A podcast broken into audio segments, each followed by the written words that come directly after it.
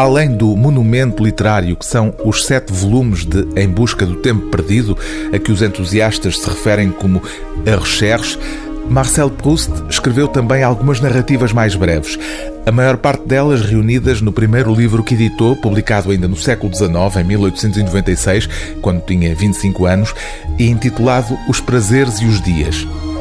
A juntar a esse volume de contos e à recherche, Proust publicou ainda um outro livro onde reuniu textos escritos para o jornal Le Figaro, Metade desses textos são também eles obras de ficção, os pastiches, quer dizer, textos escritos à maneira de um outro autor. Foi desse modo que Proust escreveu ao estilo de Balzac, de Flaubert ou de Michelet.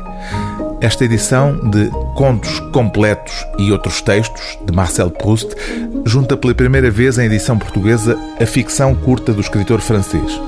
E entre os textos aqui reunidos encontra-se um que só várias décadas depois da morte do escritor viria a ser descoberto: o conto O Indiferente, que Proust enviou para publicação numa revista literária que abriu falência sem ter tido tempo para o publicar e que só foi encontrado nos anos 70 por uma investigadora norte-americana. A importância particular deste conto reside no facto de ele ser revelado, como sublinha o editor deste volume numa nota inicial, um estudo do que viriam a ser os principais motivos e temáticas de Em Busca do Tempo Perdido.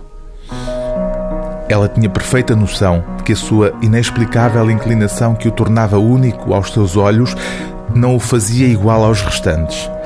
As razões do amor que ela sentia viviam dentro de si. E se também viviam um pouco nele, isso não se devia à sua superioridade intelectual, nem sequer à sua superioridade física.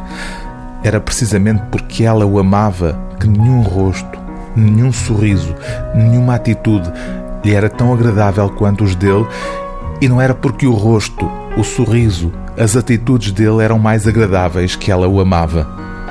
Ela conhecia homens mais bonitos, mais sedutores, e sabia-o.